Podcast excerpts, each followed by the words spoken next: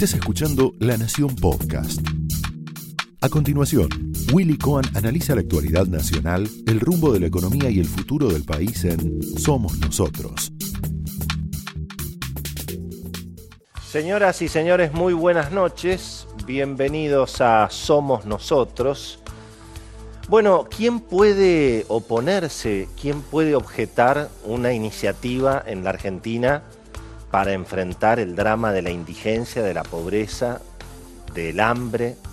Eh, no hay ninguna duda que esa iniciativa que presentó Alberto Fernández es eh, sin duda inobjetable. Si nosotros quitamos un poquito la campaña electoral de esta discusión, y bueno, piensen ustedes que en los últimos años, por lo menos, el fracaso ha sido estrepitoso y colectivo. Eh, finalmente Cristina, que es la compañera de fórmula de Alberto Fernández, y dejó el gobierno prácticamente con cinco puntos de indigencia. En esa época el INDEC, acuérdense que no medía la pobreza, pero estaba el observatorio de la realidad social de la Universidad Católica, de la UCA, creo que fue 4.8 la indigencia sobre el final del 2015, y el presidente Macri va a terminar este primer mandato, se calcula con una indigencia, ya ahora medida por el INDEC, que se ha recuperado, eh, entre 7 y 8 puntos, es decir, que estaría, estarían agregándose entre 2 y 3 puntos a lo que fue en alguna medida el, final de Cristina. Con lo cual, eh, no cabe ninguna duda que eh, el objetivo de una cruzada contra la indigencia en la Argentina, de, digamos, de, todo, de todos modos, es realmente interesante. Ahora, claro, el problema que todo lo que se ha estado anunciando hasta ahora y la propuesta de la, de la oposición, bueno, en el mejor de los casos, digamos, y siendo optimista, puede ayudar un poco, tal vez a organizar un poquito mejor la asistencia del Estado a, los más necesitados. Pero no, no se dice una palabra de lo que todo el mundo sabe y es palpable, que es lo que genera pobreza y hambre en la Argentina, que definitivamente es la inflación, la devaluación permanente de la moneda eh, lo que, lo que genera, digamos, esos bolsones de pobreza, devaluaciones y devaluaciones, y de eso no, no, no, hay una, no hay una palabra. Me parece que lo interesante ahora es que en poco tiempo, en pocas semanas, finalmente cuando se celebren las elecciones, y bueno, a partir del lunes 28, después del resultado del domingo 27, se resuelva la elección en primera vuelta o se logre, digamos, desde el oficialismo eh, tener que terciar en un balotaje, pero en cualquier caso, y bueno, a partir del lunes 28 de octubre, los argentinos vamos a saber si efectivamente hay una preocupación verdadera por el problema del hambre y la pobreza en la Argentina, porque en definitiva a partir del 28, salga como salga la elección, y bueno, empieza la cuenta regresiva para saber si finalmente de esta encrucijada económica que estamos, eh, con el cepo cambiario, con los retiros de los depósitos que se moderan pero no frenan, eh, con una enorme incertidumbre respecto de cómo la Argentina ya no solamente va a pagar su deuda en dólares, sino que no sabemos ni cómo se va a pagar la deuda en pesos.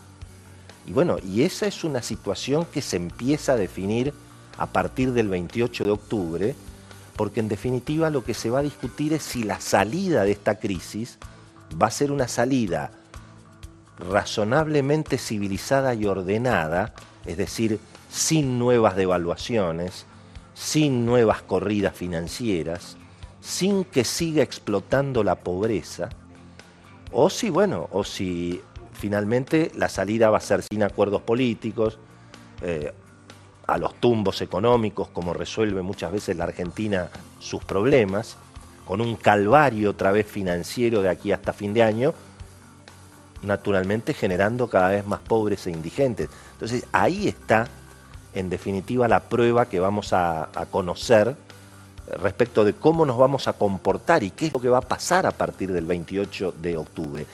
¿Qué es lo que se dice en el equipo económico del, presidente Macri?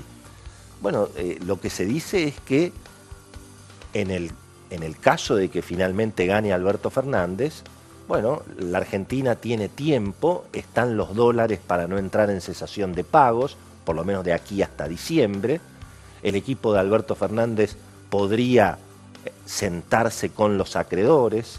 Em, bueno, eh, no, no, es necesario, digamos, ir a, una, a un enfrentamiento, porque consideran que ni siquiera le conviene a Alberto Fernández, en definitiva, rifar la primera parte de su gobierno, que sería también muy complicada, sin crédito, en default, eh, obviamente con una inflación complicada de frenar.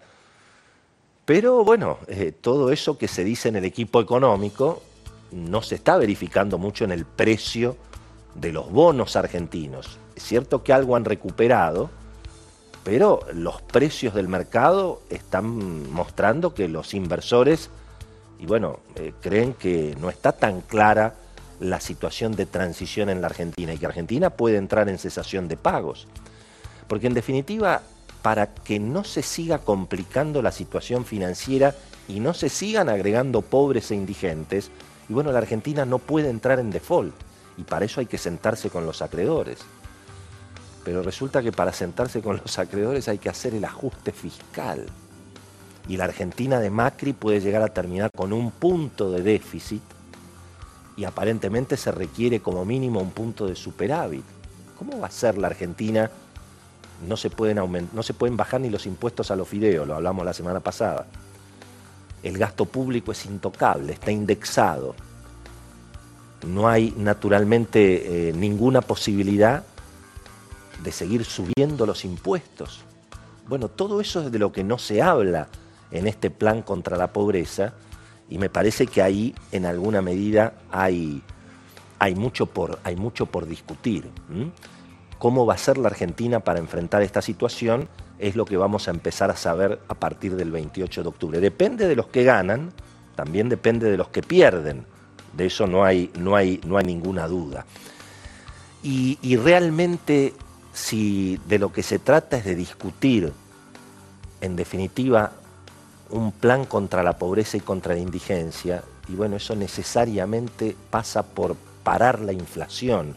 No hay progresismo con inflación, no hay ninguna posibilidad de, frenar el drama de la pobreza y del hambre en la Argentina con un proceso inflacionario. Y ahí es donde, claro, desde la política y desde la dirigencia en general, se apunta más a los problemas de los que producen los alimentos.